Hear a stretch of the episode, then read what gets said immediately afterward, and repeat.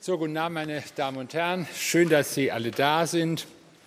Heute geht es weiter um Einsamkeit und ich fange mal mit Petrarca an. Wissen Sie, Petrarca, das ist der, der, der hat so, im, was hat er im 13. Jahrhundert gelebt? Ne? ne, im 12. Jahrhundert hat er gelebt. Petrarca hat sich immer schön angezogen, wenn er bestimmte Bücher gelesen hat. Das Lesen war für ihn ein feierlicher Akt. Er hat gern in der Nacht gelesen und jetzt der Clou, und er war immer allein.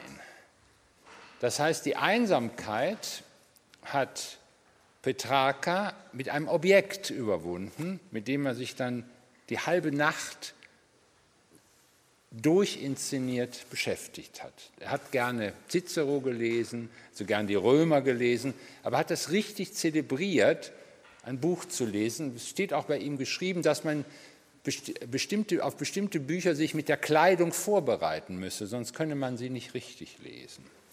Sie kennen dieselbe Sache, wenn man allein ist, fängt man an, sich doch ein Bild, das man vor 30 Jahren gekauft hat, wenn Sie so gar nicht mehr wissen, wenn, wenn die Lebenspartner Partnerin weg ist, dann gucken Sie sich plötzlich das Bild an, das Sie vor 30 Jahren gekauft haben.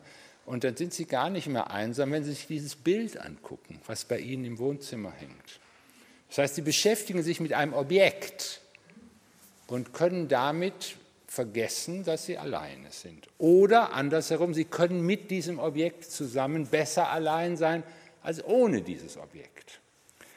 Man kann jetzt natürlich sagen, okay, das Bild und das Buch, das sind Objekte, die eigentlich einen im Grunde Behälter von menschlichen Begegnungen sind. Also im Buch steht etwas über menschliche Begegnungen drin und man kann auch das Bild nachempfinden, als ob es eine Art von menschlicher Begegnung sei. Aber es kann auch sein, also dass es im Grunde Vorstellungsbilder sind, mit denen man sich beschäftigt, aber man kann auch das Bild als Bild ernst nehmen, als reines Objekt. Oder denken Sie an die Sakralobjekte. Das sind Objekte, die man sucht in Phasen der Einsamkeit und plötzlich ist man mit diesem Objekt gar nicht mehr einsam. Das ist deshalb sind es ja Sakralobjekte. Worauf ich hinaus will, ist, dass wir mit, mit, mit nichtmenschlichen Gegebenheiten offenbar mit unserer Einsamkeit zu Rande kommen können. Wenn ich sagen würde, nicht menschliche Wesen, ist es Ihnen sofort klar, weil viele präferieren Tiere, Pets in Situationen der Einsamkeit. Das Tier hilft ihnen weiter, nicht einsam zu sein. Und es können auch Objekte geben, die einen die ganz banalen Charakter haben, wie zum Beispiel ein Auto. Man sagt, man pflegt das Auto. Und es gibt Menschen, die das Auto mit großer Hingabe pflegen und sich mit dem Auto beschäftigen und nicht einsam sind mit einem Objekt, das nicht spricht, das nicht aus irgend, wo man keine Erinnerungsbilder so ohne weiteres mit verbindet, sondern einfach nur ein Auto. Und es gibt vielleicht auch manche Leute, die sind nicht einsam mit ihrem Fahrrad dem Drahtesel, fühlen sich wohl mit dem Drahtesel. Nicht nur mit ihrem Körper, sondern auch mit diesem schönen Fahrrad fühlen sie sich wohl. Das Objekt ist eine Art von Zweisamkeit. Und jetzt kommen wir zum heutigen Abend. Gibt es auch Zweisamkeit mit Maschinen? Also es gibt sie mit Büchern, es gibt sie mit Bildern, es gibt sie vielleicht mit Autos, aber gibt es sie auch mit Maschinen? Also einem Roboter, der einen morgens schon erwartet, man kommt, steht auf und dann sagt er, wie hast du geschlafen? Und dann ist man ein bisschen unwirsch noch und dann sagt er, was hast du denn heute vor? Und dann, wenn sie dann immer noch nicht so richtig da sind, fragt er, wie gehst du denn heute in den Tag? Ich, ich könnte mir sehr gut vorstellen, dass man dann nicht mehr einsam ist dass man sich auf diese Maschine freut, dass die einen morgens begrüßt. Und dass man darum im Grunde schon darauf wartet, so wie so ein Hund, der ankommt. Ist das alles Irrsinn? Ich glaube nicht.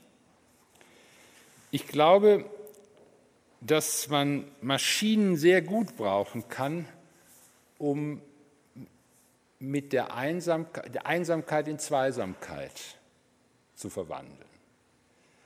Das ist nicht nur Entfremdung, sondern es ist eine menschliche Möglichkeit. Wir neigen dazu, das als Entfremdung anzusehen. Das würden wir bei den Büchern nicht machen. Wir würden es bei den Bildern nicht machen. Wir würden es bei den Tieren nicht machen. Warum machen wir es eigentlich bei den Maschinen? Ist es nicht eine Erweiterung unserer Möglichkeiten, mit Maschinen zusammen sein zu können? Es heißt ja nicht, dass man nur mit Maschinen zusammen ist. Aber es ist auch eine Möglichkeit, mit Maschinen zusammen zu sein. Und was ist dagegen zu sagen, mit Maschinen zusammen zu sein? Wenn man nicht so verrückt wird, dass man nur noch mit Maschinen zusammen sein will. Es sind Zweisamkeiten eine eigene Art, die möglicherweise auch noch viel wichtiger sind, als man meint, weil sie uns erlauben, allein zu sein. Am Anfang, die erste Veranstaltung unserer Reihe, war der Tatsache gewidmet, dass moderne Menschen sehr viel mehr allein sind als nicht moderne Menschen. Wir lernen immer mehr allein zu sein. Und vielleicht lernen wir dadurch auch allein zu sein, dass wir die Zweisamkeit mit Maschinen suchen und auch genießen können. Also nicht als Entfremdung, sondern als Erweiterung unserer Möglichkeiten. Ich will Ihnen nicht vorgreifen, Frau André, aber irgendwie geht es doch heute Abend um so etwas, dass wir irgendwie so eine Erweiterungserfahrung mit Maschinen machen können. Ich glaube, und so habe ich Elisabeth André kennengelernt, dass sie uns da sehr realistische, wenig überzogene aber sehr beeindruckende Dinge zu sagen kann. Elisabeth André ist eine Expertin für künstliche Intelligenz, und zwar diejenige, die in Robotern enthalten ist, die mit Menschen interagieren und kommunizieren. Also nicht die künstliche Intelligenz, die möglicherweise ihre Antworten die Antworten steuert, die sie kriegen, wenn sie eine Sachbearbeiterin anrufen, weil das, der Kühlschrank nicht mehr funktioniert. Sie arbeitet seit 2000 an der Universität Augsburg und hat dort den Lehrstuhl für Multimedia-Konzepte und, und, ihre Anwendungen und Anwendungen und ihre Anwendungen inne. Es geht in ihren Forschungen um Mensch-Maschine-Beziehungen und zwar im Sinne der Wechselwirkung. Nicht im Sinne, dass wir jetzt etwas mit der Maschine machen, sondern die Maschine macht auch etwas zurück. Also das, was wir glauben, so menschlich ist, dass wir wechselnd wirkend uns aufeinander beziehen, kann man heute auch mit Maschinen. Und in ihren Forschungen geht es nicht nur um Sprache und Spracherkennung, auch, sondern auch um Augenbewegungen, um Gestik und um haptische Erfahrungen, die man mit Maschinen machen kann. Also erweiterte Realitäten, virtuelle Charaktere und schlaue Mobilgeräte. Ich will nur einen einzigen Punkt, ich glaube, wenn ich die Folien richtig mir angeschaut habe, werden Sie darauf zu sprechen kommen. Sie hat auch ein Forschungsprojekt über Schmerz- und Emotionserkennung, was gerade für Menschen, die älter werden, aber nicht nur für die, die älter werden, eine extrem wichtige Angelegenheit werden kann. Wie kann man eigentlich Schmerz erkennen sowohl für denjenigen, der Schmerz hat, als für diejenigen, die mit den Leuten zu tun haben, die Schmerzen haben. Eine ganz wichtige, glaube ich, eine sehr interessante und wichtige Geschichte. Die Forschung, die sie treibt, nennt man heute transdisziplinär. Das heißt, sie ist nicht nur als Informatikerin damit beschäftigt, sie hat mit Kognitionswissenschaftlern zu tun, äh, mit Kognitionspsychologen, Entschuldigung, mit Pädagogen, mit Mediengestaltern und eben interessanterweise auch mit Dramaturgen. Das heißt, das Dramat, der dramaturgische Aspekt der Beziehung von Mensch und Maschine ist ihr sehr wichtig und deshalb ist es ganz wunderbar, dass Sie heute Abend in einem Theater uns das alles erzählen, was Ihnen wichtig ist. Und ich glaube, dass wir mit der Frage der Einsamkeit oder der Zweisamkeit mit Maschinen zu einem ganz wichtigen Aspekt unseres Themas heute kommen. Denn, ähm, wie gesagt, wir können sehr gut allein sein. Und warum sollen wir unser Alleinsein nicht auch mit Maschinen genießen? Ich freue mich sehr auf den Abend und begrüße Sie sehr herzlich, Frau André. Ja,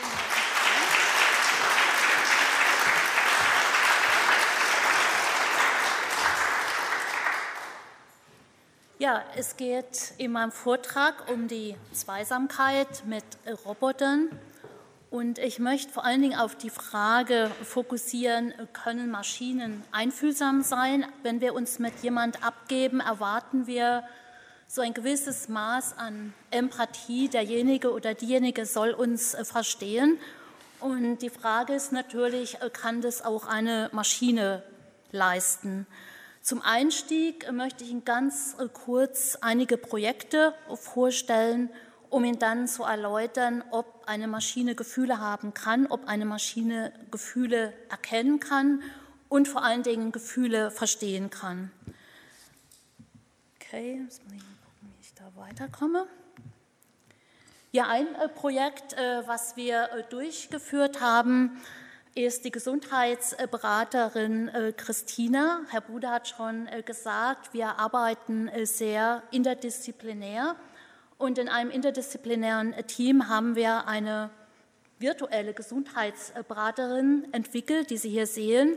Und diese Gesundheitsberaterin gibt Auskunft über Gesundheitsfragen und gleichzeitig dient sie aber auch als Vermittlerin zwischen der Familie, den Pflegebedürftigen und den Pflegepersonal, wobei wir davon ausgegangen sind, dass zum Beispiel das Pflegepersonal auch aus anderen Ländern kommen kann und es dann auch sprachliche äh, Probleme gibt, die äh, Christina, wie gesagt, dann äh, überbrückt. Sie sehen hier unter anderem beispielsweise das Deutsche Rote Kreuz, die haben uns beraten bei dieser Art von Anwendung. Eine weitere Anwendung, das ist noch in der Entwicklung, das ist Emma. Also Emma ist ein Coach am Arbeitsplatz und Emma soll dazu beitragen, dass Stress am Arbeitsplatz äh, möglichst frühzeitig erkannt wird. Und Emma ist eine persönliche Beraterin von den Arbeitnehmern. Und äh, die Daten bleiben selbstverständlich auf dem Privatgerät von den Arbeitnehmern. Das gelangt nicht an den Arbeitgeber, was bei solchen Anwendungen, wenn intime Dinge ausgetauscht werden, natürlich sehr wichtig ist. Dann eine weitere äh, Anwendung ist ein virtueller äh, Jobinterview-Trainer, also auch hier wieder ein Character, der äh, Schülern hilft, sich auf Jobinterviews vorzubereiten. Jobinterviews sind immer so eine Sache, wo man nervös ist und Stress hat und dieser Charakter soll den Nutzern helfen, mit diesem Stress äh, klarzukommen. Und die Frage ist natürlich, äh, kann das äh, funktionieren, dass man jetzt so ein Mensch, also dieser Jobinterview-Trainer könnte, das könnte natürlich auch ein Mensch machen. Kann das funktionieren, wenn man einen Mensch da zumindest zeitweise durch eine Maschine ersetzt? Nehmen das die Nutzer an? So eine äh, Motivation äh, kommt äh, von äh, Clifford Nass von der Stanford University. Der hat ein Buch geschrieben mit dem spektakulären Titel Die Mediengleichung. Und ganz kurz zusammengefasst äh, ist seine These, es gibt eigentlich keinen Unterschied äh, zwischen Mensch-Maschine-Interaktion und Mensch-Mensch-Interaktion.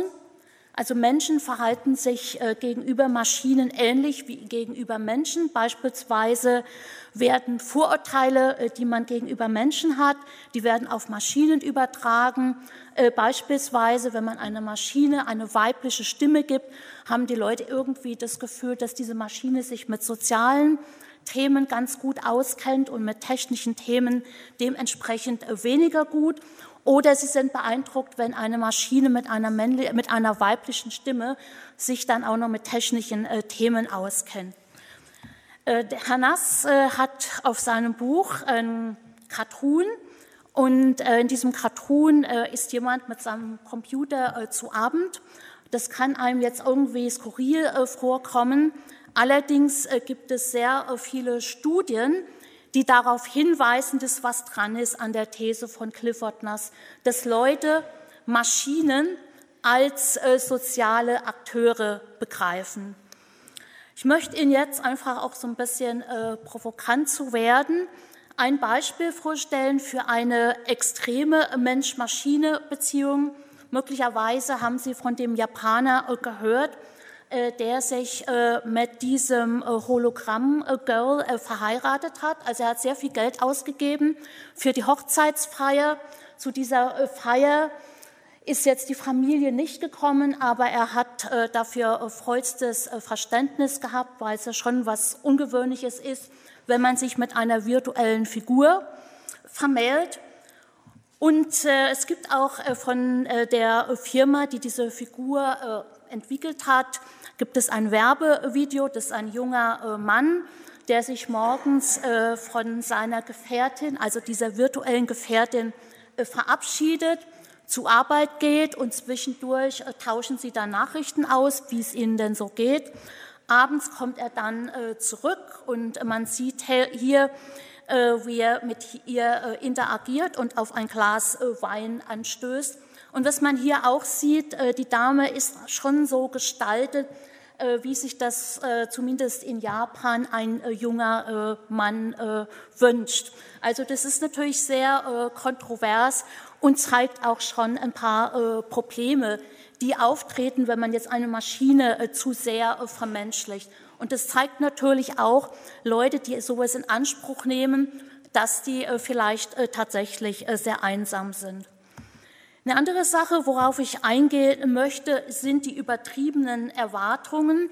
Also wenn Sie mal googeln nach Emotionen, Roboter, Maschine, dann lesen Sie so Dinge wie die Maschinen sind unheimlich gut äh, darin, Emotionen zu erkennen. Sie sind besser darin als ein Mensch oder mindestens äh, genauso gut. Äh, es gibt angeblich Tools, die sofort rausfinden können, wie sie sich fühlen, ob sie nervös sind oder ob sie verwirrt sind. Keine Angst, ich habe so ein Tool nicht dabei, ganz abgesehen davon, dass es ein Tool, das das leistet, auch tatsächlich nicht gibt. Und äh, es gibt nicht nur äh, in, ich sag mal, das waren jetzt amerikanische Artikel, das Ganze äh, gibt es auch hier. Nächste Ebene der künstlichen Intelligenz. Maschinen äh, verstehen Emotionen. Also hier geht man noch einen Schritt weiter. Also nicht nur Emotionen erkennen, sondern auch noch verstehen. das ist natürlich noch anspruchsvoller. Und äh, hier äh, wird zumindest von der äh, Frankfurter Allgemeine äh, das mal so ein bisschen in Frage gestellt. Äh, können Siri und äh, Alexa unsere Freunde werden? Also, und um unsere Freunde zu werden, wird argumentiert, müssen sie uns auch verstehen.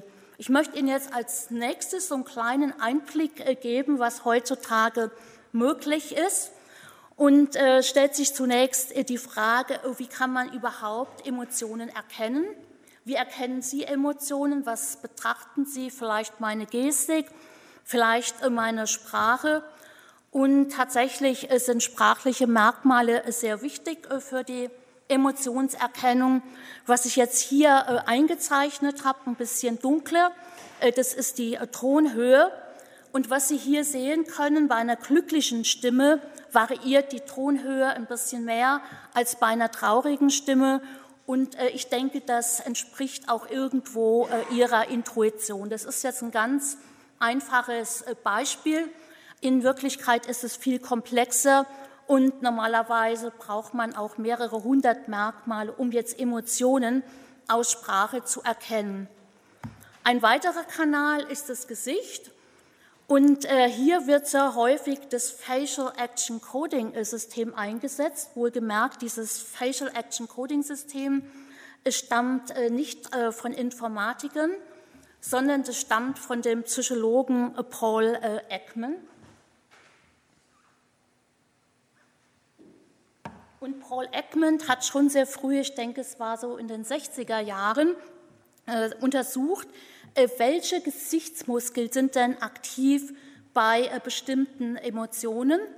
Und äh, er hat auch Kurse angeboten. Ich habe selber mal so einen Kurs belegt, wo es um Facial Action Coding ging. Wir haben dort uns, wir haben Fotos bekommen und wir sollten anhand von diesen Fotos sagen, welche Gesichtsmuskeln jetzt aktiv sind. Das war irgendwie sehr schwierig. Ich habe sehr lange gebraucht und auch sehr viele Fehler gemacht. Aber Sie sehen an der Grafik äh, so ein bisschen, äh, worauf das Ganze hinausläuft. Also man guckt irgendwie, welche äh, Dinge sich im Gesicht verändern. Beispielsweise wird, werden die Wangenmuskeln angehoben, das ist Action Unit 6. und Action Unit 6 ist eine, ein sehr guter Indikator für Freude. Mittlerweile gibt es Maschinen, die machen das sehr schnell, also nicht besonders akkurat. Also wenn man das jetzt Leuten zeigt, die in der Lage sind, Gesichtsbewegungen zu kodieren, die sagen, okay, da muss man noch mal drüber gehen, das muss noch mal jemand äh, kodieren. Aber Sie sehen, es geht wirklich äh, sehr schnell und äh, vor allen Dingen, wenn man das jetzt von Hand machen würde, wäre das sehr viel Arbeit. Und man kann sich jetzt vorstellen, wenn man diese Information hat über die Gesichtsmuskeln, da weiß man schon mal sehr viel darüber, welche Emotion zum Ausdruck gebracht wird. Die umgekehrte Sache ist natürlich auch äh, von Bedeutung. Können Roboter jetzt Emotionen ausdrücken? Hier sehen Sie jetzt äh, ein Beispiel äh, mit einem, Computer, mit einem Roboter, der hat eine synthetische Haut. Und diese synthetische Haut kann man bewegen durch Muskeln, unter, durch Motoren unter dieser Haut. Und dadurch können bestimmte Emotionen zum Ausdruck gebracht werden.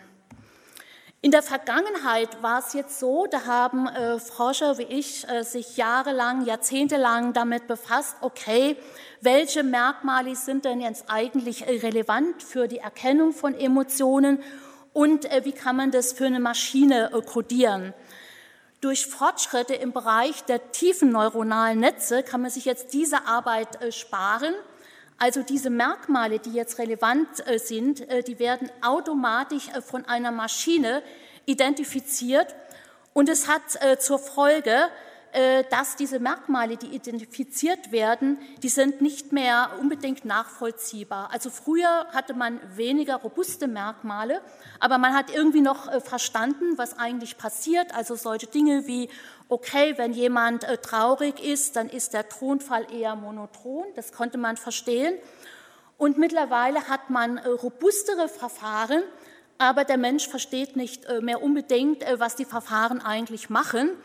Und dadurch gibt es so eine Mystifizierung von Maschinen. Man sieht irgendwie, okay, die machen eigentlich das Richtige, aber das Ganze ist so komplex, dass man es nicht mehr versteht und dadurch traut man der Maschine noch mehr äh, zu, als sie eigentlich kann. Man spricht in dem äh, Zusammenhang äh, von dem kluge Hans-Phänomen. Ich denke, Sie kennen alle den klugen Hans. Der kluge Hans war ein Pferd.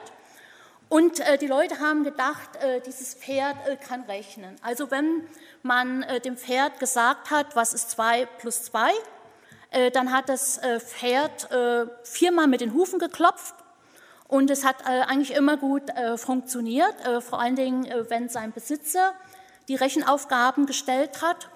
Und irgendwann haben die Leute gesagt, okay, das muss man jetzt doch mal systematisch, formal untersuchen, ob dieses Pferd tatsächlich rechnen kann.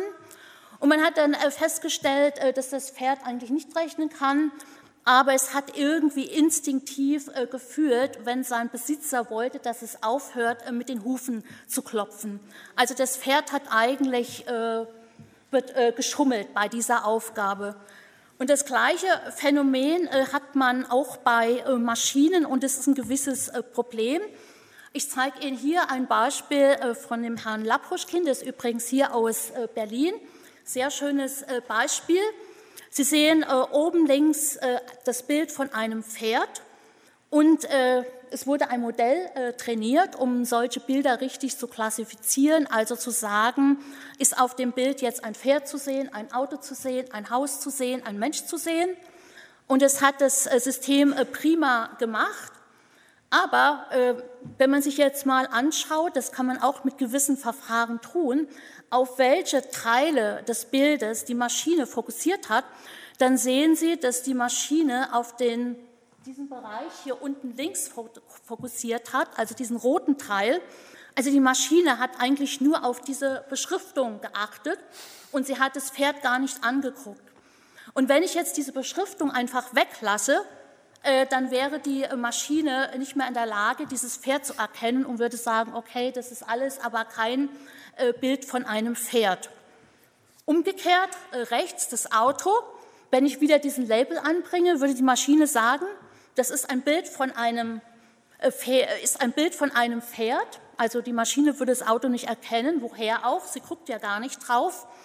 Und wenn ich dieses Label weglasse, würde die Maschine korrekterweise sagen, nein, das ist kein Pferd. Gut, jetzt kann man sagen, das passiert vielleicht beim maschinellen Sehen, aber das zieht sich so durch sämtliche Bereiche der KI.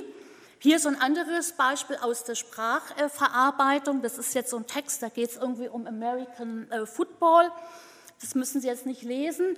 Es ist hier von einzelnen äh, Spielern äh, die Rede. Es wird das Alter angegeben von diesen Spielern und auch die Spielposition. Also Quarterback ist, glaube ich, so eine Angriffsposition.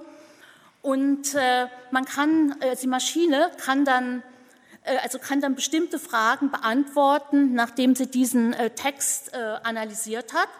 Und wenn man zum Beispiel die Maschine jetzt fragt, okay, äh, wie heißt äh, der Angriffsspieler, äh, der 38 äh, war, und äh, die Maschine würde dann äh, korrekterweise sagen, das ist der John Elway.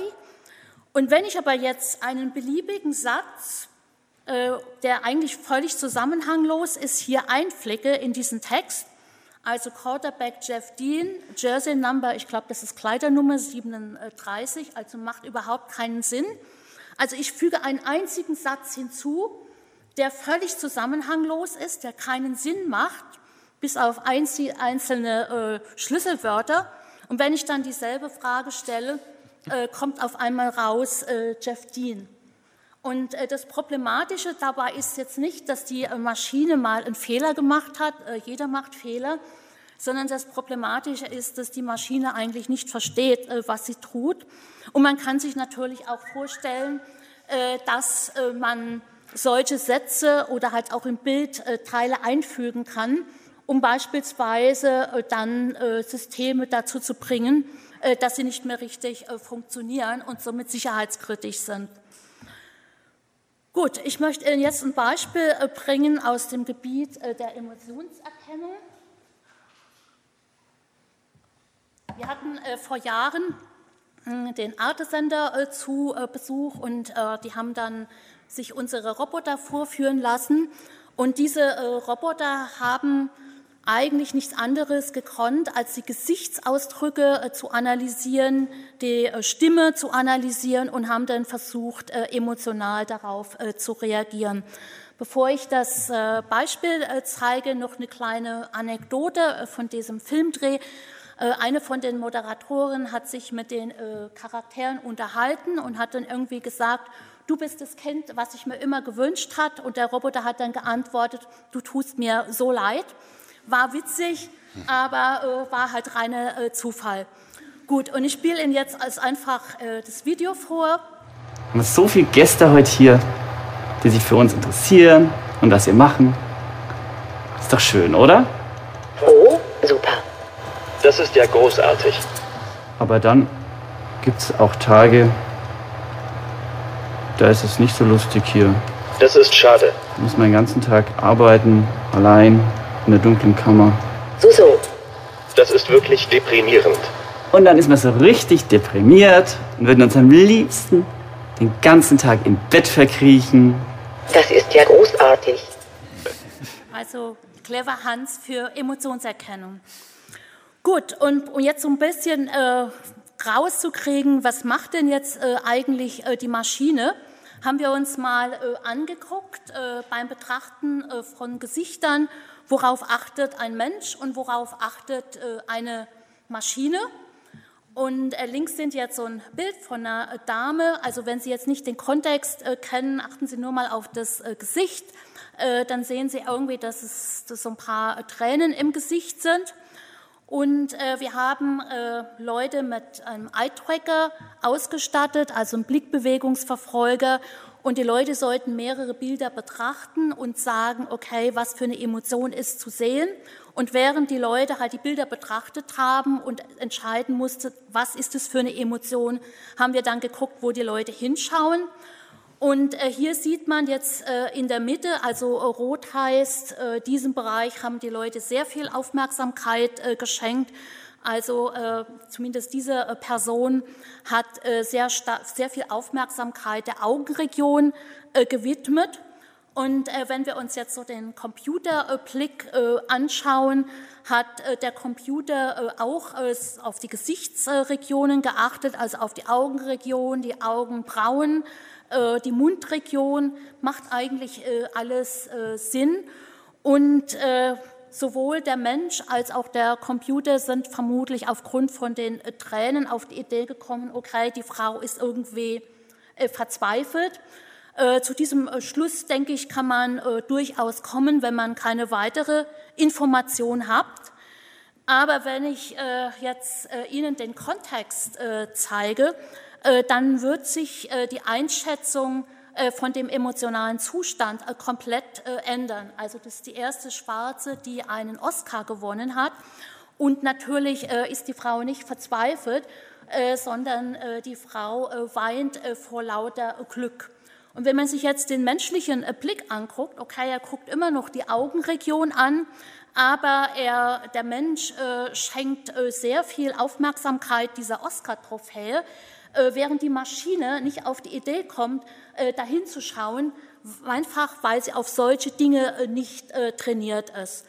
Das heißt, den Systemen, also denen fehlt es eigentlich an echtem Verständnis. Sie sind vielleicht in der Lage, indem sie so ein Facial Action Coding machen, zu erkennen, okay, was ist für eine Emotion im Gesicht zu sehen, aber sie sind nicht in der Lage, die Situation äh, einzuschätzen. Das ist so, wie wenn Sie in einem fremden Land sind. Sie sehen, äh, jemand sieht bedrückt aus und äh, derjenige erzählt auch viel, aber Sie sind nicht in der Lage zu verstehen, was er eigentlich versteht. Und selbst wenn Sie in der Lage wären, die Sprache zu analysieren. Sie kennen nicht die familiäre Situation, sie kennen nicht das Umfeld und den Maschinen fehlt es einfach an echtem Verständnis.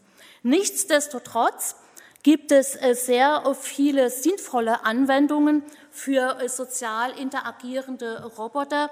Ich möchte Ihnen jetzt einige äh, Studien äh, zeigen von Psychologen, also es wurde gezeigt, dass sozial interagierende Roboter zur Stimmungsaufhellung bei älteren Menschen beitragen äh, können.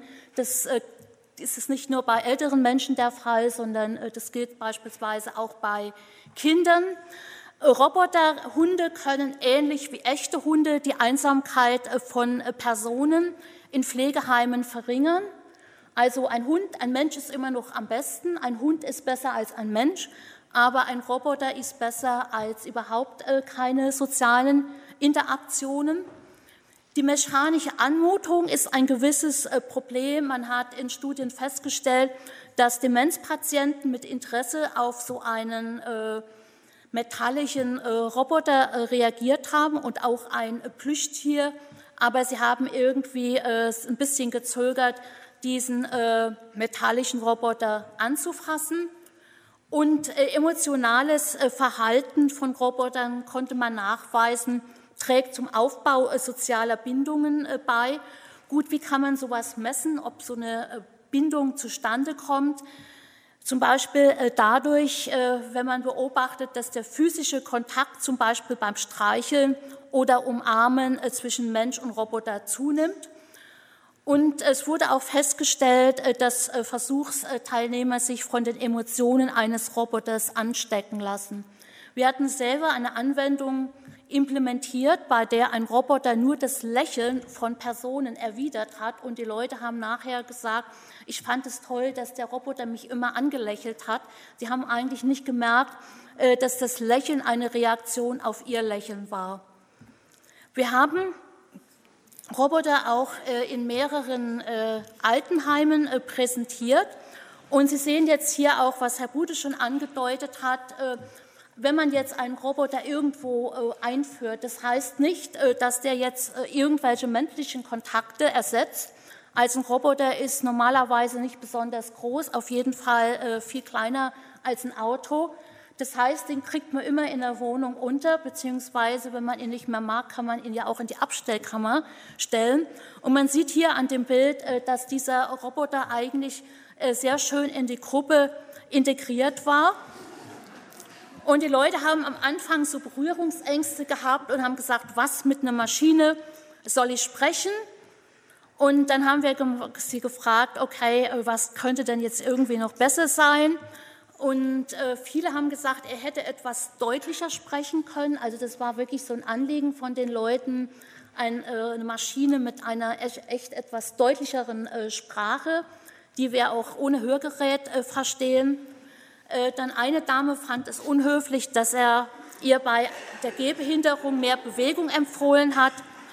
Und äh, eine Dame, sie konnte es nicht fassen, also sie war, also ich habe sie gefragt, wie alt sie, oder sie hat mir äh, von sich aus gesagt, wie alt sie ist, sie war fast 100, also geistig noch voll fit und äh, sie hat nicht verstanden, warum sie ihn einfach umarmen musste. Also sie hat mir das mehrfach erzählt.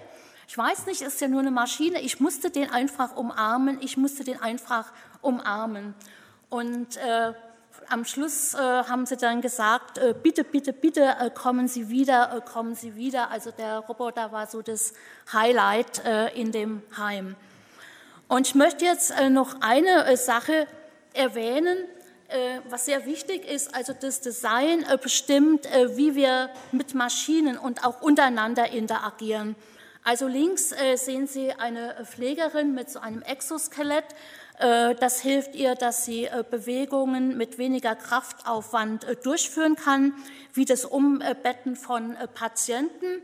Und rechts sehen Sie jetzt so einen Bär, der, ich sag mal, sehr kindlich gestaltet ist, der jetzt einen Patienten hebt. Und das Problem ist jetzt nicht, dass der Roboter rechts vermenschlicht ist, sondern das Problem ist eigentlich, dass er sehr groß ist und man kaum das, also möglich ist, äh, noch Kontakt äh, zu dem Pfleger oder der Pflegerin herzustellen, äh, während oder der Pfleger hat kaum noch die Möglichkeit, Kontakt zu dem Patienten herzustellen, also Blickkontakt, während es auf der linken Seite durch das Exoskelett, also die Maschine, stört den Blickkontakt zwischen Menschen nicht. Dann ein weiteres Beispiel. Auf einer Konferenz vor zwei Jahren äh, hatten wir äh, die Möglichkeit eingeführt, äh, haben wir solche fahrbaren Bildschirme mit Kamera eingeführt. Und diese fahrbaren Bildschirme konnten Leute, die an der Konferenz nicht teilnehmen konnten, steuern. Also die konnten damit auf der Konferenz rumfahren und dann halt auch in Kontakt treten mit Leuten, die sie kennen. Das hat zum Beispiel eine Kollegin von der Uni Oldenburg, Susanne Boll, getan. Sie sehen sie in der Mitte. Äh, links äh, davon bin ich, rechts mein Kollege Albrecht Schmidt von der LMU. Und wir haben uns mit ihr äh, unterhalten, als wenn sie vor Ort, also das Ganze fand in Denver statt. Und äh, trotzdem, es war, ich, ich sag mal, eine schöne Sache. Äh, wir haben aber trotzdem festgestellt, wir haben uns anders verhalten als äh, wenn wir alle am gleichen Ort gewesen wären. Zum Beispiel die Frau Boll war auf einmal äh, verschwunden, die hat sich nicht verabschiedet. Also ich kenne sie sehr gut. Äh, sie hat äh, eigentlich ein sehr gutes Auftreten, ist immer sehr höflich. Sie würde nicht einfach verschwinden. Das war einfach auch dieser Situation geschuldet. Oder als ich durch das Gebäude bin, hat mir jemand auf dem Bildschirm zugewinkt. Ich hatte aber keine Zeit. Ich bin dann einfach weiter. Wenn das eine echte Person gewesen wäre, wäre ich zumindest stehen geblieben und hätte mich entschuldigt. Denn das letzte äh, Beispiel äh, dazu sehen jetzt hier auf dem äh, Fotos meinen Neffen. Also auf dem ersten Bild ist er so drei Jahre alt und ich habe ihn mit an die Uni genommen und er hat irgendwie so das Bedürfnis gehabt, den Roboter zu füttern und er hat Blickkontakt mit dem Roboter. In der Mitte ist er mit seiner äh, Schwester, das ist so ein Multitouch-Tisch. Und äh, was man hier auch sieht, äh, die beiden Kinder sind irgendwo zusammen, obwohl sie was mit einer Maschine machen. Also die Maschine stört nicht. Und rechts, das ist so das Beispiel, was auch heute oft, ich denke auch zu Recht, kritisiert wird. Da sitzt er mit seinem Handy, also es war so eine Familienfeier, da waren viele Leute drumherum, aber der Junge ist so in seiner eigenen Welt also hier stört die Maschine irgendwo, weil sie praktisch äh, keinen Blickkontakt mehr zulässt äh, zwischen Mensch und Mensch. Gut, Konklusion. Ich denke, man kann äh, natürliche Verhaltensweisen von Systemen, die die Illusion von sozialen Fähigkeiten wie Empathie vermitteln, das kann man irgendwie, kriegt man irgendwie technisch hin. Äh, aber nur für kurze Interaktionen. Also Die Leute sind vielleicht am Anfang irgendwo beeindruckt äh, davon, okay, da ist jetzt irgendwie ein Roboter, der verhält sich wie ein Mensch, aber die Leute stellen relativ schnell fest, okay, eigentlich äh, bringt dieser Roboter nicht viel Verständnis mit und echte Empathie erfordert echtes Verständnis, einmal vom Gesprächskontext und äh, vom situativen Kontext. Und um das äh, hinzukriegen, müsste man eigentlich so eine Art Theory of Mind, also Theorie des Geistes, integrieren und eine Erklärungskomponente. Trotzdem, also trotz diesem eingeschränkten Verständnis, gibt es äh, viele sinnvolle Therapie- und Coaching-Anwendungen. Emotionale Roboter sind äh, geeignet zur Stimmungsaufhellung. Das konnte man in mehreren Studien nachweisen. Und äh, ebenfalls nachweisen konnte man, dass soziale Roboter besser sind als überhaupt keine sozialen Interaktionen. Vielen Dank.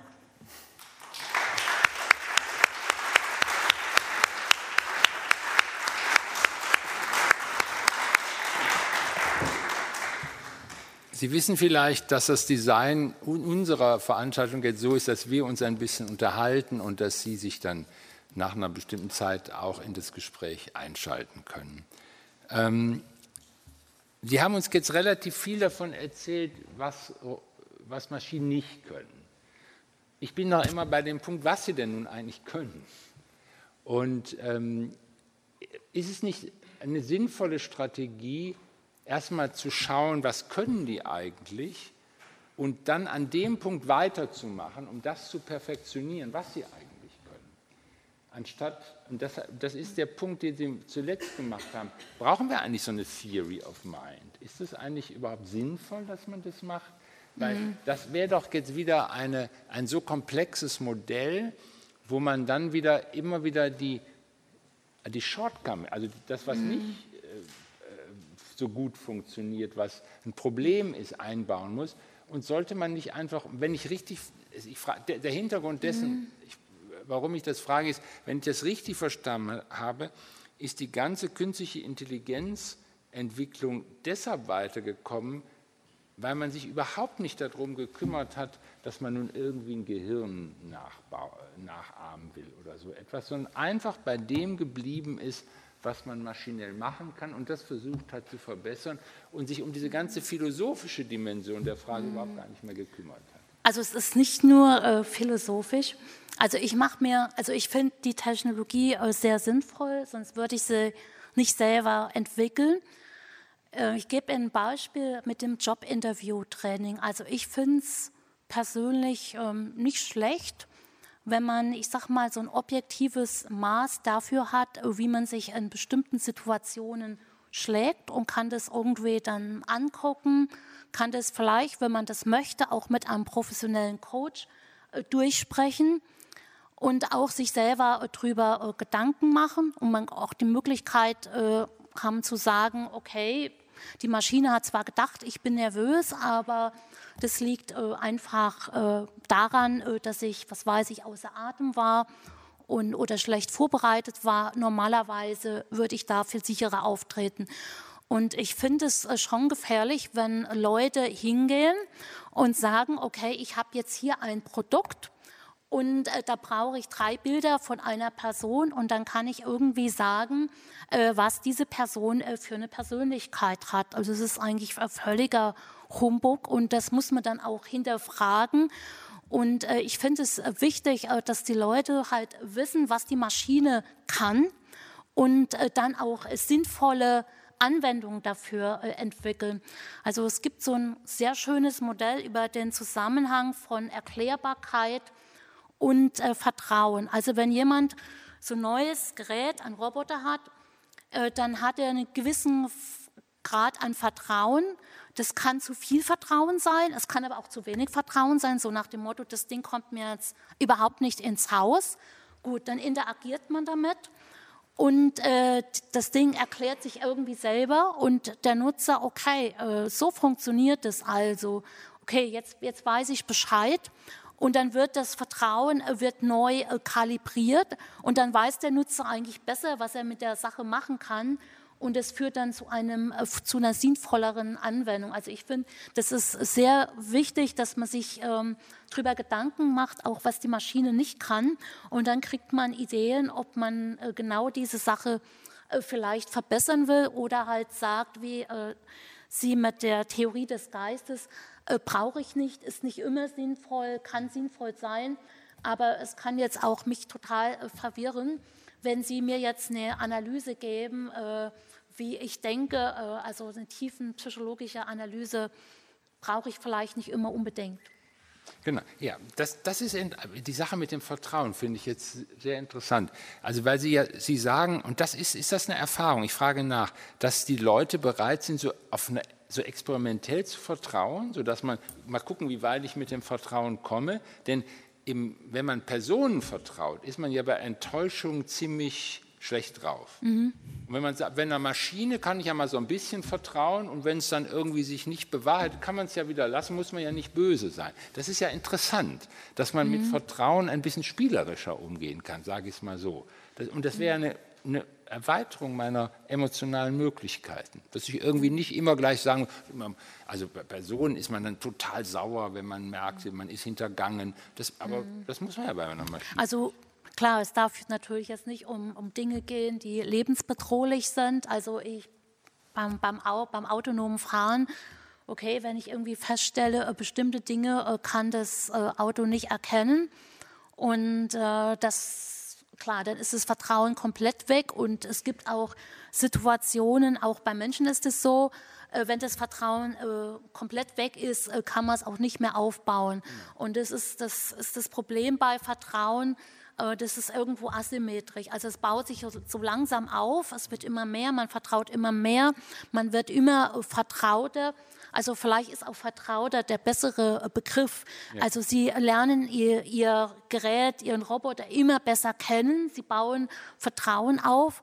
Aber das Problem ist natürlich bei dem ersten gravierenden Fehler ist natürlich, äh, es ist asymmetrisch, ist das äh, komplette mühsam aufgebaute Vertrauen äh, wieder genullt im schlimmsten Fall. Das ist bei Maschinen auch so, dass die Leute nicht sagen, na ja, jetzt probiere es nochmal an. Es kommt darauf an, drauf ob sie Geld verlieren, ob ah, okay, sie sonst okay, wie zu Schaden kommen. Ich denke bei, bei Alexa, wenn die mal irgendwas Dummes sagt, dann lachen die Leute. Wenn sie aber jetzt irgendwie eine Großbestellung macht, äh, finden die Leute es nicht mal so witzig. Ja, das stimmt, okay.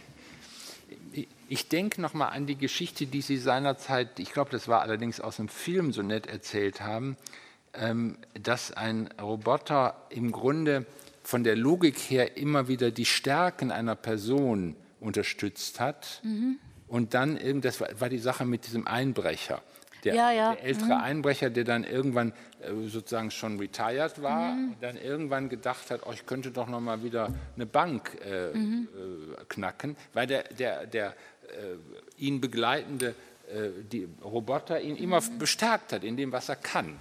Und mhm. ich fand das total gut. Also so, so ein brachliegender Mensch, der also vom Roboter jetzt mhm. mach doch noch mal was, was du kannst. Und dann war doch diese mhm. schöne Idee, dass er dann gar nicht mehr mit seinen äh, Kindern was zu tun mhm. haben weil es viel netter war mit dem mhm. Computer, weil die, die haben ihn immer kritisiert, was er nicht kann, und er hat immer nur verstärkt, was er kann.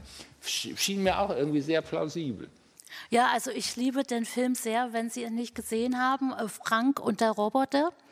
Und äh, der Frank ist ein älterer Herr und der Sohn äh, schenkt ihm den Roboter, weil er keine Lust hat, sich um den Vater zu kümmern. Und der Frank setzt ihn erst für so übliche Dinge ein. Also der Frank ist sozusagen der Haussklave, nicht der Frank, der Roboter ist der Haussklave. Und irgendwann denkt der Frank, ich habe doch früher war ich doch mal erfolgreicher Einbrecher, geht jetzt nicht mehr, bin jetzt schon ein bisschen älter und so. Aber mit dem Roboter geht es vielleicht doch noch oder doch wieder. Und er hat dann äh, tatsächlich äh, so einen Einbruch geplant mit dem Roboter. Und das zeigt eigentlich, äh, wozu die Maschinen eigentlich eingesetzt werden sollten. Also nicht um uns zu ersetzen, sondern äh, praktisch uns äh, zu ermöglichen, Dinge zu tun, die wir ohne Roboter nicht tun äh, oder ohne Maschinen nicht tun könnten. Das ist jetzt, äh, ich sag mal, in dem Film äh, war es halt ein Einbruch, aber es kann natürlich auch was anderes sein wenn man nicht mehr alleine äh, einkaufen kann und mit einer Maschine geht es dann doch wieder, dann wäre das eine gute Sache. Was ich auch äh, sehr schön und wichtig fand ab Schluss, ähm, war den Kindern das gar nicht mehr so recht, dass der Vater diesen Roboter hatte und auf einmal haben sie dann so völliger Schwenk.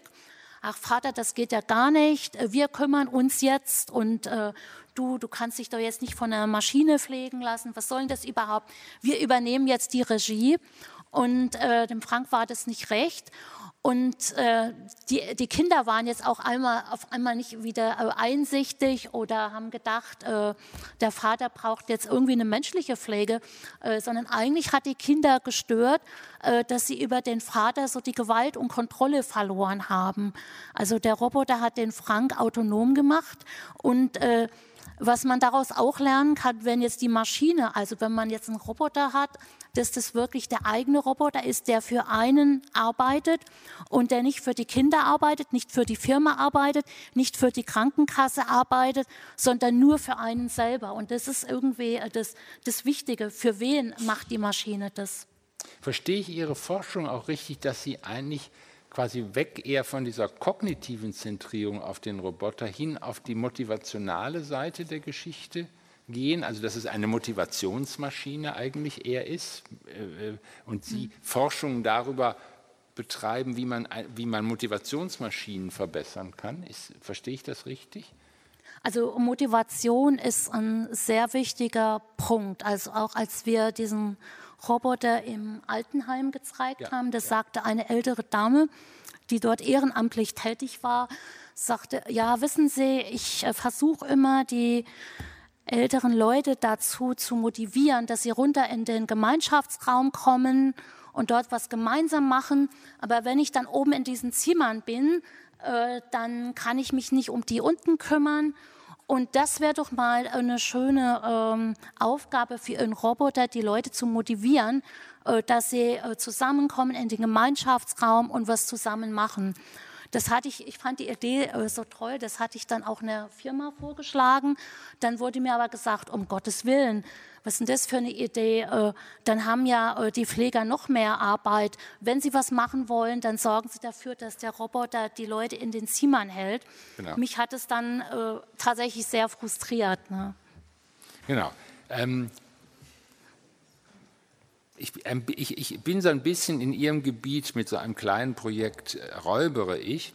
Mit, äh, wir haben uns Dienstleistungsroboter mhm. angeschaut mhm. und haben jetzt nicht geschaut so sehr, was eine Person mit einem Dienstleistungsroboter, mhm. der beispielsweise in so einem Mediamarkt irgendwie da steht mhm. und einen irgendwo hinführen mhm. soll, sondern wie andere, wie das Publikum darauf reagiert, wie Leute mit einem Roboter mhm. interagieren. Und der interessante Punkt ist, dass die Leute aufhören, mit dem Roboter zu reagieren in Abhängigkeit von der Reaktion des Publikums. Also, oder, oder das mhm. Weitermachen. Also wenn die mhm. Leute sozusagen zu viel lachen mhm. oder wenn derjenige, der mit dem Roboter durch die Gegend geht, um mhm. irgendwie einen Artikel zu finden, das sozusagen als ironische Geschichte vormachen kann, dann läuft das alles gut. Wenn ihm aber die Ironie nicht mehr und die Leute zu viel Kopfschütteln und sagen, der ist so ein bisschen so, der ist aber ordentlich, dann hören die Leute auf. Also die interessante Frage ist, die Öffnung der dyadischen Beziehung zwischen Mensch und Maschine. Gibt es da nicht auch immer eine dritte, eine ja. dritte äh, Position? Jetzt in diesem Fall die Position mhm. des Publikums, die zuguckt, wie man mit einer Maschine interagiert? Ja, ja, das ist ein sehr wichtiger Punkt. Also das wird auch tatsächlich ähm, modelliert. Ja. Also in Dialogsystemen mit mehreren Partnern, mhm. dass man äh, zwei Leute hat, zum Beispiel, wir unterhalten uns jetzt, jetzt könnte noch jemand äh, dabei äh, stehen, der irgendwie zuhört und vielleicht sich ab und zu mal zu mhm. Wort meldet, äh, beziehungsweise eine vierte Person, die eigentlich mit dem Gespräch gar nichts zu tun hat, also die wir vielleicht auch gar nicht in unserer Mitte haben wollen. Ja. Und es gibt dann auch Untersuchungen, äh, was ist denn jetzt so ein, gutes, ich sag mal, ähm, Näheverhalten äh, von so einem äh, Roboter. Also wir unterhalten uns jetzt, also wenn wir jetzt einen Roboter hier nur auf der Bühne hätte, äh, dann wäre das nicht adäquat, wenn der hier durchfährt, genau. weil er einfach unseren Blickkontakt stört. Wenn wir aber jetzt beide ins Publikum schauen und gar nichts miteinander reden, äh, wäre das schon okay, Ja. äh, wenn er durchfährt. Also äh, die Rolle des äh, Beobachters, wobei auch der Roboter die Rolle des Beobachters einnehmen kann. Okay, ja, das ist interessant. Ja, das, das ist eine interessante Geschichte, genau.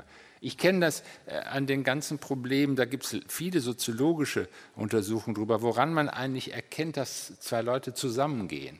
Weil man darf da nicht zwischendurch gehen. Es ist nicht so ganz einfach, woran die Leute das eigentlich erkennen, dass man zusammengeht. Es, es hat, das hat was mit Abstand zu tun, aber lässt sich nicht auf die Abstandsfrage reduzieren. Reden miteinander lässt sich aber nicht darauf reduzieren. Also es ist eine ziemlich komplizierte Sache, wann man zwischen zwei Leuten durchgehen kann und wann nicht. Wann man die sieht, dass die zusammengehen oder nicht zusammengehen. Ähm, äh, ich, ich will noch mal auf ein, äh, das noch mal von der Frage, also Mensch-Maschine, Gibt es eigentlich auch Maschinen, mit, die mit Maschinen kommunizieren und darin quasi eine Art von dichter Interaktion aufbauen, die Gefühlscharakter hat? Also wir hatten sowas mal ähm, 2001, 2002 äh, probiert mit äh, Chatbots. Also so, Sie kennen vermutlich äh, Eliza, das ist so ein Chatbot aus den 60ern.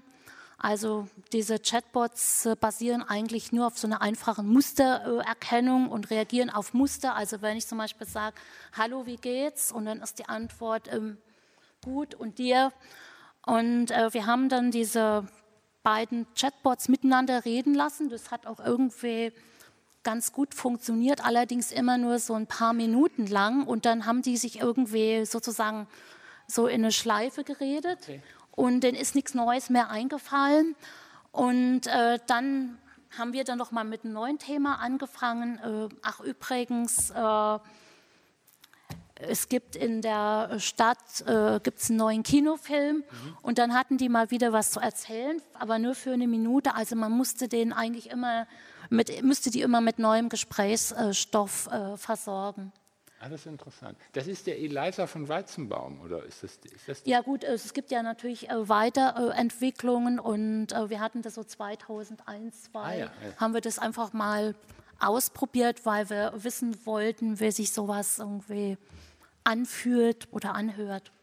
Aber, aber da hat es nicht irgendwie sozusagen maschinenartige Gefühle gegeben zwischen Maschinen. Also gibt es zwischen Maschinen gibt es keine Gefühle, das oder doch? Man könnte es natürlich äh, simulieren. Also Sie hatten ja angesprochen, äh, dass ich mit äh, Dramaturgen äh, zusammengearbeitet habe. Also wir haben ja so ein System entwickelt, das soll äh, Kindern helfen, mit Mobbing in Schulklassen umzugehen. Und wir haben dann so Mobbing-Szenen implementiert, also in diesem äh, Spiel. Und äh, die Opfer haben sich dann an das Kind gewandt und wollten von dem Kind Tipps, wie es halt, äh, was es denn für einen Vorschlag hat, äh, wie man mit Leuten umgeht, die andere äh, Kinder mobben. Und äh, dort haben natürlich auch die Charaktere in diesem Szenario auch, die hatten Emotionen und die haben die Emotionen auch äh, geäußert. Und das Kind war dann manchmal auch sauer auf, darauf, weil, ähm, also wir hatten uns dann überlegt, wenn das Kind zum Beispiel dem virtuellen Charakter den Tipp gibt, okay, äh, hau dir mal eine runter, wenn der, der immer so blöd kommt. Und der Charakter hatte so ein Emotionsmodell und in dem Emotionsmodell, okay, äh, der andere ist irgendwie stärker. Und ich bin nicht gerade der mutigste und äh, deswegen hat der Charakter nicht das gemacht, was das Kind eigentlich wollte, hat es aber gleichzeitig auch nicht geschafft, diese Emotionen zu kommunizieren. Und äh, manche Kinder waren dann äh, sehr sauer auf den Charakter, weil haben gedacht, was ist denn das für ein Waschlappen? Und eigentlich finde ich den viel besser, der die anderen mobbt, der ist ja viel stärker. Äh, also auch diese Charakter, also Okay. ich sag mal Charaktere, ha- also man kann es simulieren. Also die haben natürlich nicht wirklich äh, Emotionen, aber man kann das wie in einem Film äh, simulieren, äh, wobei das jetzt keine vorgeschriebenen Drehbücher sind, sondern ein gewisses Eigenverhalten äh, vorhanden ist. Ähm, Sie, Sie, Sie werden immer so gehandelt, Sie gehören zu den äh, zehn wichtigsten Forscherinnen äh, in Deutschland im KI-Bereich. Haben Sie das Gefühl, dass Sie auf einer Spur einer Forschung sind, die wirklich Zukunft, unsere Zukunft anders werden lässt? Haben Sie das Gefühl, Sie sind so eine, so eine Avantgarde, in, gehören einer Avantgarde in Zukunft an oder arbeiten Sie so an bestimmten Punkten und freuen sich, wenn es weitergeht und dann schauen Sie mal, äh, wie man das ein bisschen mit anderen Dingen systematisieren kann. Gibt es bei Ihnen so ein Gefühl, ich bin irgendwie an so einer Spur, wo, wo die Welt sich ändert durch Maschinen? Ja gut, äh, der, der Begriff äh, KI ist natürlich äh, sehr weit okay. Äh, gefasst und es ist auch ein gewisser äh, Hype. Also ich habe jetzt, äh, so alt bin ich jetzt auch noch nicht, aber ich habe jetzt schon einen Winter erlebt und von einem weiteren KI-Winter gehört. Ja. Und es ist auch so, dass Digitalisierung, KI, maschinelles Lernen, das wird äh, alles in einen äh, Topf äh, geworfen. Also im, im Grunde, salopp gesagt, kann man sagen, KI ist im Moment irgendwie äh, alles. Und es ist auch irgendwie so ein Marketing-Gag. Ne? Mhm. Und, und, natürlich äh, hoffe ich immer, äh, sonst wäre ich auch nicht motiviert zu forschen, ähm, dass ich da weiterkomme und die Geschichte mit den Emotionen interessiert mich äh, sehr. Also gerade jetzt auch so Coaching. Anwendungen oder auch Anwendungen, die äh, Leuten helfen, so mit Stress umzugehen. Also an, einerseits erzeugen digitale Medien Stress, andererseits äh, hat man auch wieder die äh, Möglichkeit äh, durch, äh, ich sag mal, Sensorik irgendwie rauszukriegen, was ist es eigentlich, was mich stresst und wie reagiere ich auf bestimmte Situationen. Ich, ich also, äh, die, äh, die, die, also, Informatik äh, hat sehr viele äh, spannende äh, Anwendungsfelder. Also deswegen arbeite ich auch ähm, interdisziplinär. Also, mhm. also ich wollte Sie jetzt nicht fragen, welche Firmen Sie besonders, mhm. welche sich für Sie interessieren. Das, also mhm. was auch eine Frage gibt, also welche Nachfrage gibt es eigentlich aus der Gesellschaft für das, was Sie tun? Also auch natürlich, ich meine jetzt auch sozusagen äh, unternehmerische Nachfrage. Äh, oder vielleicht frage ich Sie das mal, welche Art von, mit, ist, ist es eher der Pflegebereich, sind es die Leute, mhm. die aus dem medizinischen Sektor kommen oder wo kommen eigentlich, mal banal gefragt, wo mhm. kommen Ihre Aufträge eigentlich her?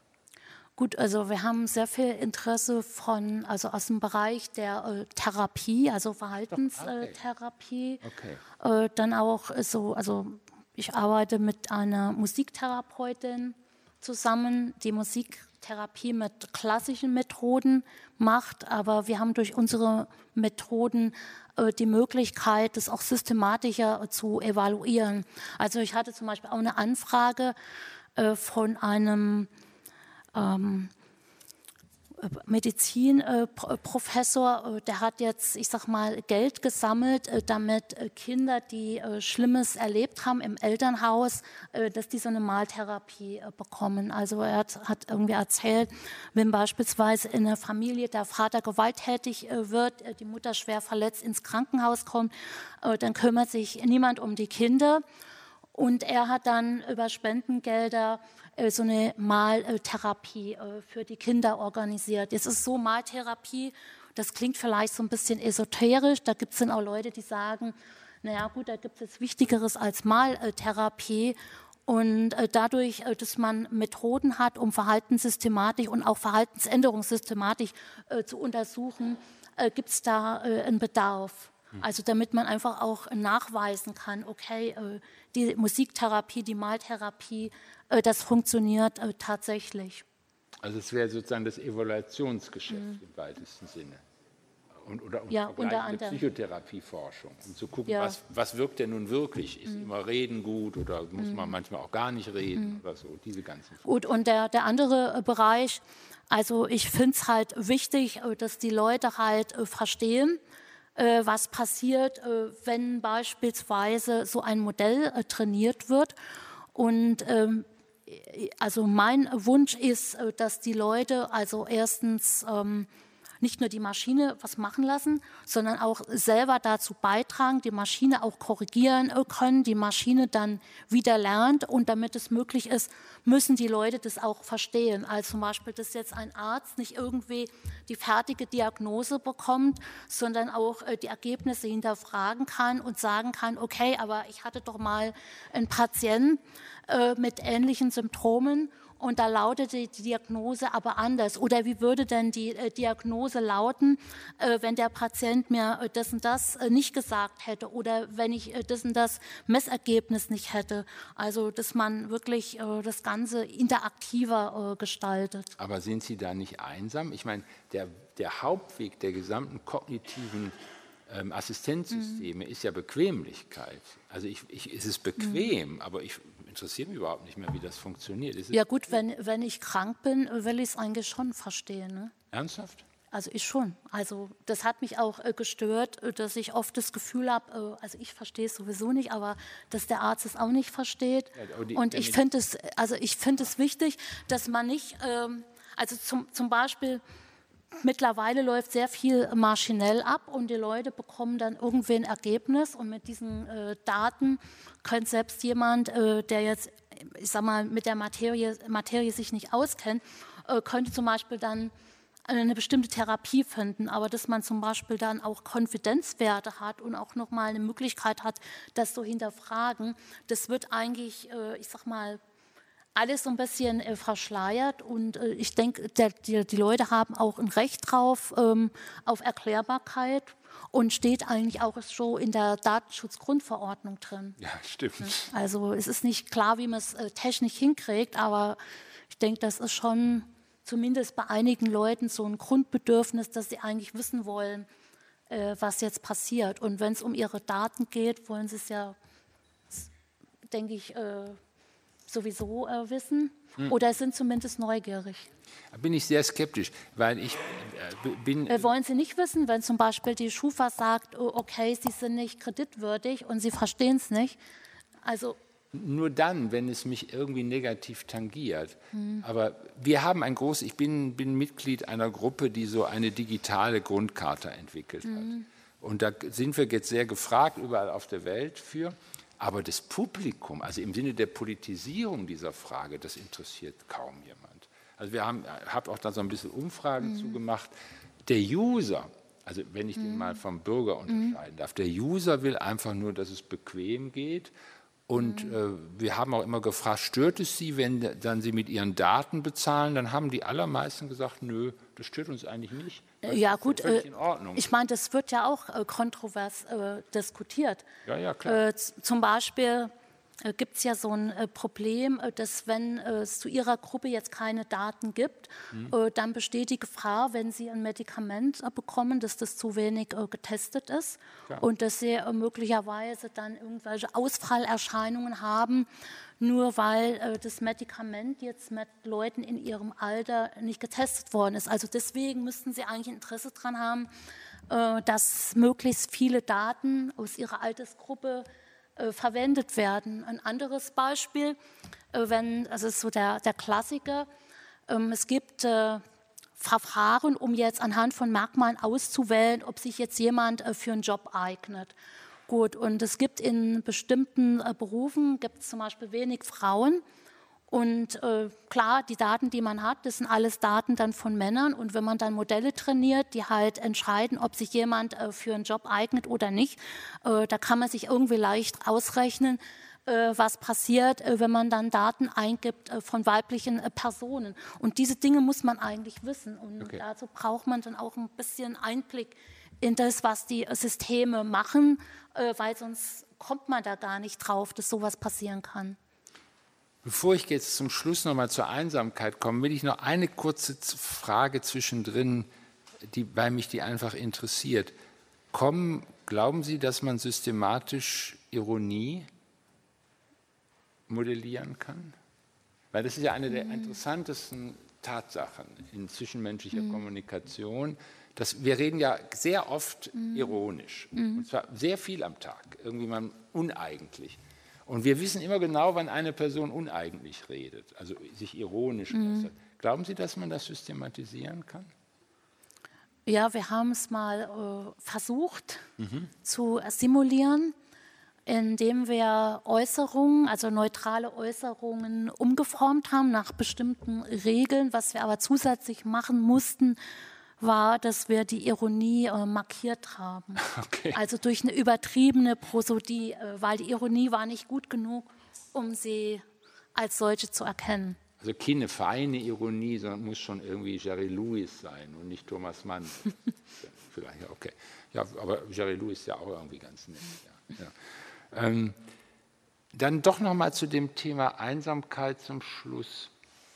Glauben Sie jetzt, ich meine, Ihre mhm. Forschungen legen das nahe, dass es ist klar, also es ist jetzt soziologisch klar, mhm. die ganze Frage der Hochbetagtheit äh, und äh, sozusagen soziale Einbettung in Hochbetagtheit, mhm. das irgendwie hinzukriegen mit Arbeitskräften, mhm. die man einigermaßen reell mhm. bezahlt, das wird gar nicht gehen bei dem, bei dem mhm. Altersaufbau unserer Gesellschaft. Das geht einfach nicht. Also würde ich sagen, mhm. der Sache muss man ins Auge sehen. Glauben Sie, dass es in dem Bereich eine wirkliche Veränderung durch Maschinen geben wird, um quasi dieses Einsamkeitsproblem im Alter in den Griff zu kriegen? Oder ist das Zukunftsmusik, die irgendwie, wo man lieber, die man lieber lassen sollte?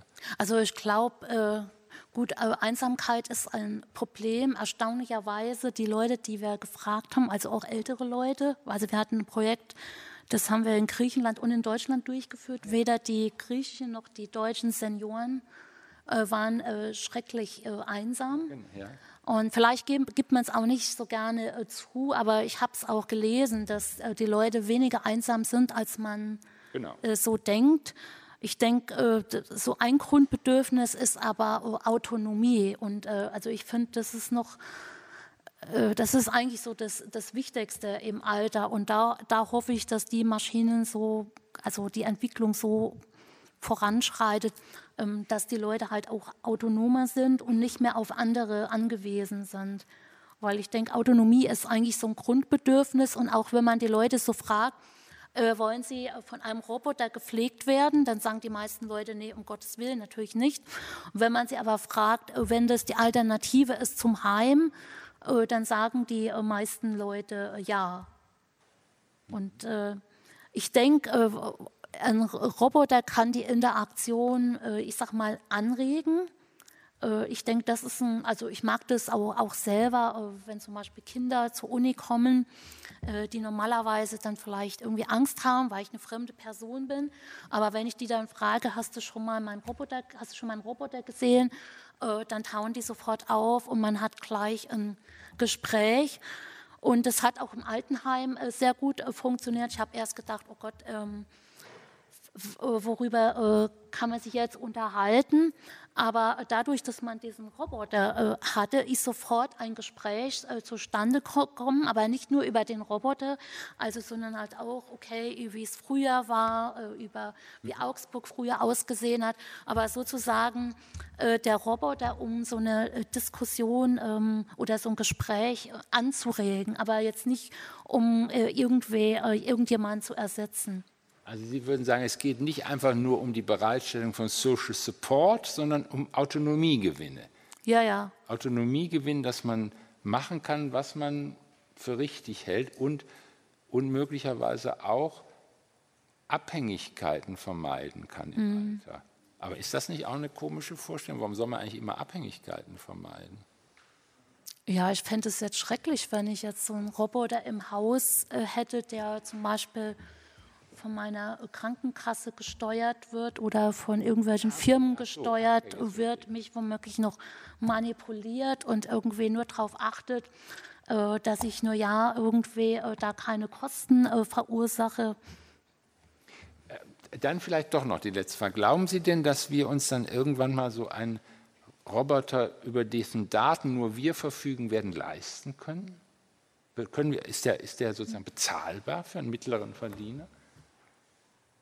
Also äh, kann ich mir auf jeden Fall äh, vorstellen. Ich hoffe, äh, dass die Entwicklung in die Richtung geht und dass man ähm, bei der Einführung von Technik nicht immer nur den Profit im, im Kopf hat, sondern auch überlegt, okay, ähm, trägt das wirklich äh, zum Beispiel zu einer besseren äh, Pflege bei? Es wird ja auch immer argumentiert, okay, wir haben den Roboter, dann hat die Pflegekraft mehr Zeit äh, für die zwischenmenschliche Interaktion. Äh, Im Moment ist leider die Entwicklung so, dass man überlegt, okay, äh, wie kann ich jetzt effizienter werden?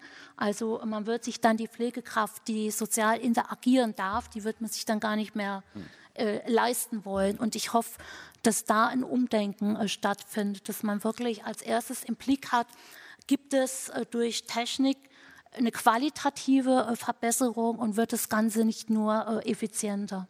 Also, also nochmal zum Schluss, könnte ich, könnte ich mir vorstellen, dass, also wenn ich jetzt irgendwie 20 Jahre, dann bin ich irgendwie, wie alt bin ich dann, irgendwie gehe ich auf die 90 mhm. zu, ähm, dann, äh, dass ich mir so einen Roboter kaufen könnte, der morgens zu mir sagt, nun, wie haben Sie denn geschlafen oder wie hast du geschlafen? Und könnte ich mir den, also würde der 10.000 Euro, also der auch so ein selbstlernendes mhm. System beinhalten würde, würde er 10.000 Euro kosten oder 50.000 Euro? Oder wie, wie, kann man, wie kann man sich das vorstellen? Kann, kann, oder kann man dazu noch nichts sagen? Ja, ich, ich, es kommt darauf an natürlich, äh, was der, was der kann. Also ich meine, äh, ein Roboter, der Sie fragt, wie geht es Ihnen, das gibt es ja eigentlich heute schon in gewissem Maße mit Alexa. Aber wenn der zum Beispiel Ihnen die Zähne putzt und die Haare kämmt, äh, das ist heute technisch noch nicht äh, gelöst. Das noch nicht, nee. Und äh, das kann entsprechend ähm, teuer werden, sowas äh, hinzukriegen. Also zu hoffen ist, äh, dass sie dann in 20 Jahren äh, keinen Industrieroboter in der Wohnung stehen haben, sondern ein, ein, Roboter, der halt irgendwie auch menschlich wirkt. Ein bisschen nett ist, ja. Ein bisschen nett, genau, ein bisschen nett ist. Genau. Okay, vielen Dank soweit. Danke.